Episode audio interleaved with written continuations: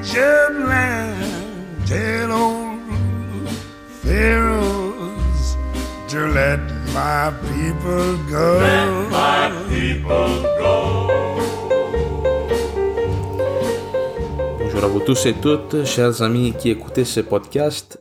Aujourd'hui, le Seigneur, pour nous aider à avancer davantage dans ce chemin de libération intérieure qui est le carême, il nous donne une parabole de l'évangile de Luc au chapitre 16. On commence à lire au verset 19 jusqu'à 31. Il y avait un homme riche qui se revêtait de pourpre et de lin fin et faisait chaque jour brillante chair. Et un pauvre, nommé Lazare, gisait près de son portail, tout couvert d'ulcères. Il aurait bien voulu se rassasier de ce que tombait de la table du riche. Bien plus, les chiens eux-mêmes venaient lécher ses ulcères. Or il advint que le pauvre mourut et fut, emporté par les anges dans le sein d'Abraham. Le riche aussi mourut et on l'ensevelit. Dans l'Hadès, en proie des tortures, il lève les yeux et voit de loin Abraham et Lazare en son sein. Alors il s'écria, Père Abraham, aie pitié de moi et envoie Lazare tremper dans l'eau le bout de son doigt pour me rafraîchir la langue, car je suis tourmenté dans cette flamme. Mais Abraham dit, Mon enfant, souviens-toi que tu as reçu tes biens pendant ta vie, et Lazare pareillement ces mots. Maintenant ici il est consolé, et toi tu es tourmenté. Ce n'est pas tout. Entre nous et vous un grand abîme a été fixé, afin que ceux qui voudraient passer d'ici chez vous ne le puissent, et qu'on ne traverse pas non plus de là-bas chez nous. Il dit alors, Je te prie donc, Père, d'envoyer Lazare dans la maison de mon Père, car j'ai cinq frères, qui leur portent son témoignage, de peur qu'ils ne viennent eux aussi dans ce lieu de la torture. Et Abraham de dire, Ils ont Moïse et les prophètes, qu'ils les écoutent. Non, Père Abraham, dit-il, mais si quelqu'un de chez les morts va les trouver, ils se repentiront. Mais il lui dit, du moment qu'ils n'écoutent pas Moïse et les prophètes, même si quelqu'un ressuscite d'entre les morts, ils ne seront pas convaincus. Acclamons la parole de Dieu, louange à toi, Seigneur Jésus. Alors nous avons proclamé cette parabole qui, à différence de beaucoup d'autres textes que nous avons traités dans les jours précédents, n'a pas nécessairement de lien avec ceux qui précèdent et ceux qui suivent dans la Bible. En fait, il y aurait un lien possible parce que euh, dans les versets précédents, on parle du rapport à l'argent. Dans cette parabole aussi, il est question du rapport au bien, mais ce n'est pas d'abord sur cela qu'il faut se focuser. Cette parabole, on risque de mal l'interpréter de deux manières. La première, c'est de prendre cela comme une invitation à la, charité, mais comme un peu comme un devoir moral. Hein. Il faut aider les pauvres, alors je ferme ma Bible, j'arrête de lire et je vais faire un don à la Saint-Vincent Paul. Hein. Ou, euh, ou de considérer, hein, il y a toute une description dans cette parabole de l'enfer, du rapport entre le paradis et l'enfer, de considérer cela comme étant une description détaillée de la géographie de l'enfer de l'enfer et de la vie après la mort. Alors, c'est une parabole, c'est un langage d'image qui essaye de nous donner un message pour notre vie d'aujourd'hui. Non, on dit que euh, dans l'enfer ici qu'il y a des flammes, que le riche à un moment donné est tourmenté par une flamme. Mais comment on peut y avoir une flamme, du feu, quelque chose de physique, hein, dans un contexte qui n'est pas physique?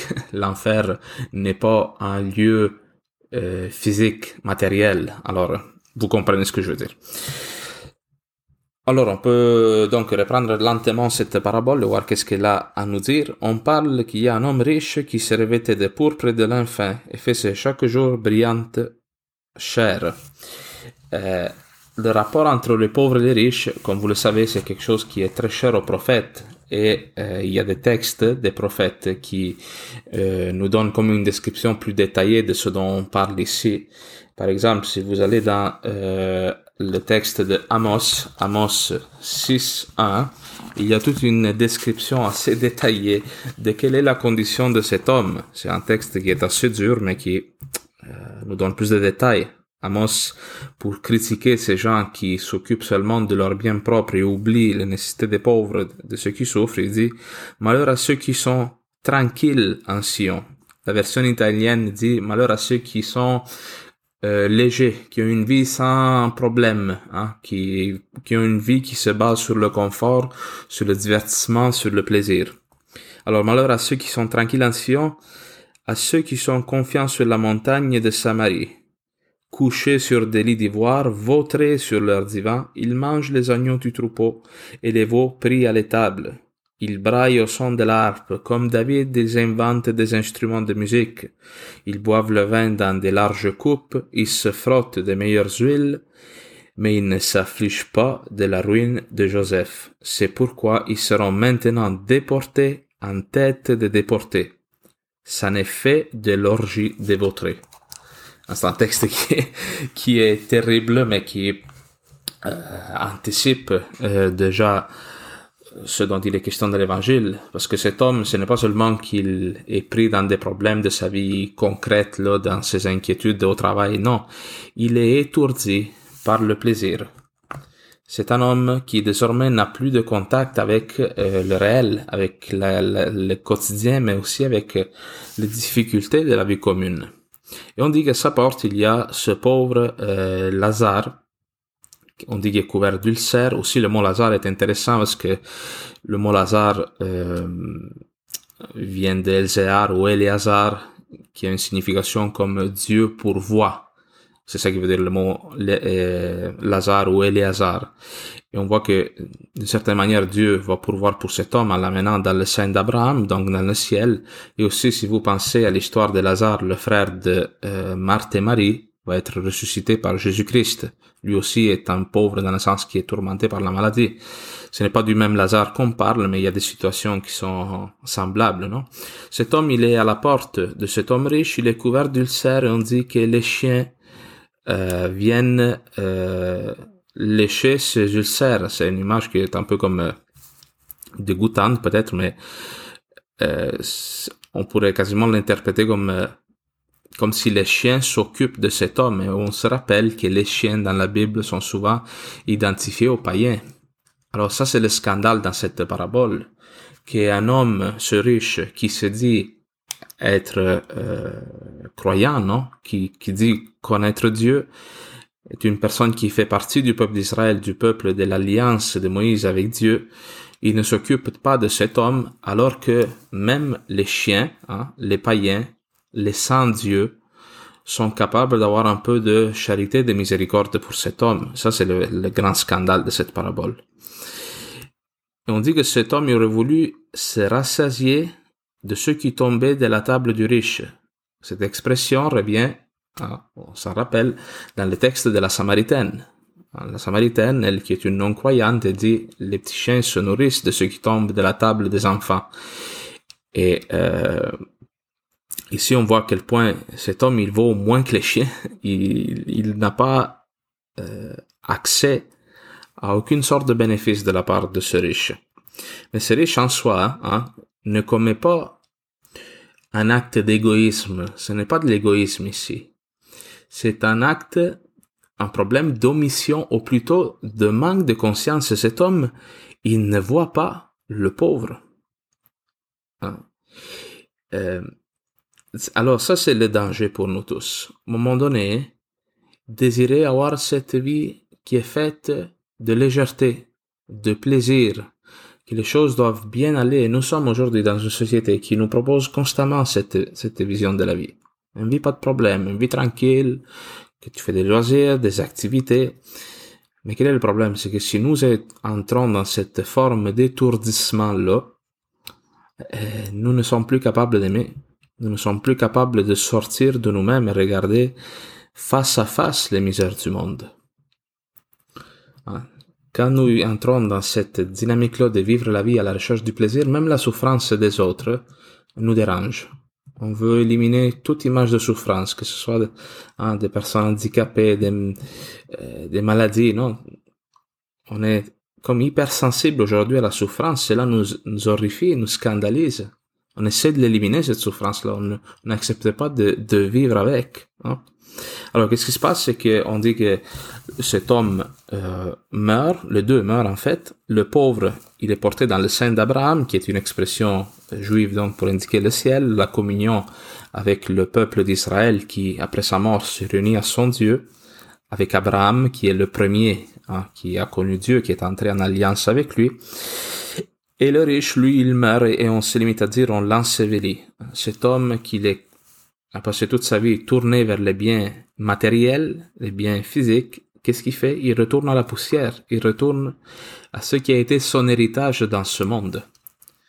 Pour lui, tout ce qui valait, c'était quelque chose de euh, terrestre, de physique. Alors, à la fin de sa vie, il est réuni à cela. On continue en, faisant cette description du dialogue du, du riche avec euh, Abraham. On dit que bon, qu'il n'y a plus de possibilité pour traverser, pour euh, hein, du, du, de l'enfer de passer au paradis. Et il y a cette euh, partie finale où le riche il dit envoie donc quelqu'un dans ma maison pour que mes frères se convertissent. Et Abraham il a cette réponse. Ils ont Moïse et les prophètes, qui les écoutent. Et, euh, et Abraham va continuer en disant du moment qu'ils n'écoutent pas Moïse et les prophètes, même si quelqu'un ressuscite d'entre les morts, ils ne seront pas convaincus. Alors ça, c'est une parole que Jésus-Christ nous adresse à nous tous, bien sûr, mais qu'il adresse en particulier aux pharisiens. Parce que les pharisiens, eux autres, ils d'être euh, des disciples de Moïse, d'observer à la lettre ce que Moïse et les prophètes disaient, mais Jésus-Christ lui dit, non, vous refusez, vous me refusez, moi, Jésus-Christ, alors vous ne comprenez pas le vrai sens de l'Ancien Testament et des prophètes, qui préfigure l'annonce de Jésus-Christ. Et cette personne qui est supposée ressusciter des morts pour aller les voir, c'est Jésus-Christ. Hein? Pourquoi le, une partie du peuple juif hein, va refuser Jésus-Christ après sa résurrection, même si Jésus revient des morts, parce qu'ils n'ont pas cru à la prédication de Moïse qui annonçait cela.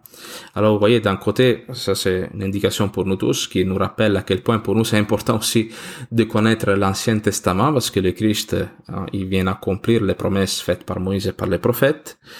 Nous pouvons avoir une compréhension plus directe et aussi plus concrète pour notre vie de ce que Jésus-Christ accomplit si nous connaissons au moins minimalement l'Ancien Testament, mais en même temps, c'est une parole pour nous tous pour nous rappeler que nous devons avoir un contact hein, avec la parole de Dieu. La parole de Dieu nous donne discernement sur les souffrances du monde, mais en même temps nous rappelle que le Christ, hein, lui, il s'est fait homme, il est descendu dans la chair, il s'est fait pauvre comme ce Lazare pour nous sauver.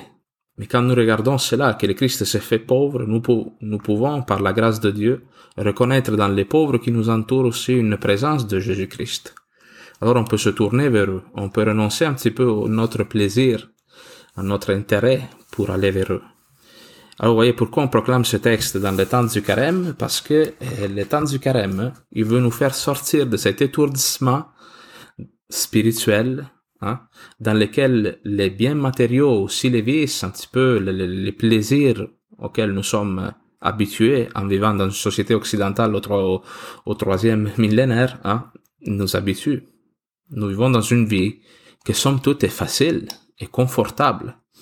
Alors, le temps du carême vient sonner la cloche pour nous dire, hey, installe-toi pas dans ce confort-là, parce que ça se peut qu'à un moment donné, tu te retrouves dans des périodes de difficulté, mais aussi, souviens-toi que ta vie n'est pas seulement pour toi-même, que tu vis pour les autres, et que le bonheur pour toi, ça va être de quitter ton festin somptueux, hein, tes vins euh, sucrés, tout ce que tu veux, pour aller donner une parole d'encouragement à ce pauvre. Alors, euh, comme je disais tantôt, tantôt en ouverture, je disais que euh, il faut pas prendre ce texte dans un sens un peu humaniste. C'est bien, bien sûr, d'aider de, les pauvres, de faire des dons en argent, mais ce texte nous invite à avoir une l'esprit, l'âme, l'oreille ouverte à toutes les souffrances qui nous entourent. Parce que ça peut être des fois facile comme de faire un don en argent et tu te dis, ok, bon, je fais ma part. Ce texte nous invite à avoir une sensibilité plus grande, à croire que toi, en tant que chrétien, tu as une richesse en toi que tu as partagée et qui est la, le médicament, le remède à la souffrance du monde. Encore plus que le manque d'instruction, de, de, de, de santé, de, de biens matériels qui sont une chose bonne en soi. Mais ce festin que cet homme vit, hein, c'est le festin du royaume de Dieu. C'est la noce éternelle avec Dieu. C'est le banquet de l'Eucharistie et cet homme garde cela pour lui. C'est ça le scandale. Nous, nous sommes invités à la noce, à l'unité avec le Christ pour que nous sortions, comme c'est question dans une autre parabole, à inviter les gens à rentrer dans ce banquet, à se joindre à nous. Alors, ce temps du carême, avec cela je termine, je commence à être un petit peu long. ce temps du carême sert à cela, pour que nous ne nous replions pas sur nous-mêmes, mais que nous gardions un cœur disposé à inviter l'autre à s'unir avec le Seigneur et à se réjouir avec nous tous dans la communion des saints, dans cette vie et après dans le sein d'Abraham. Amen.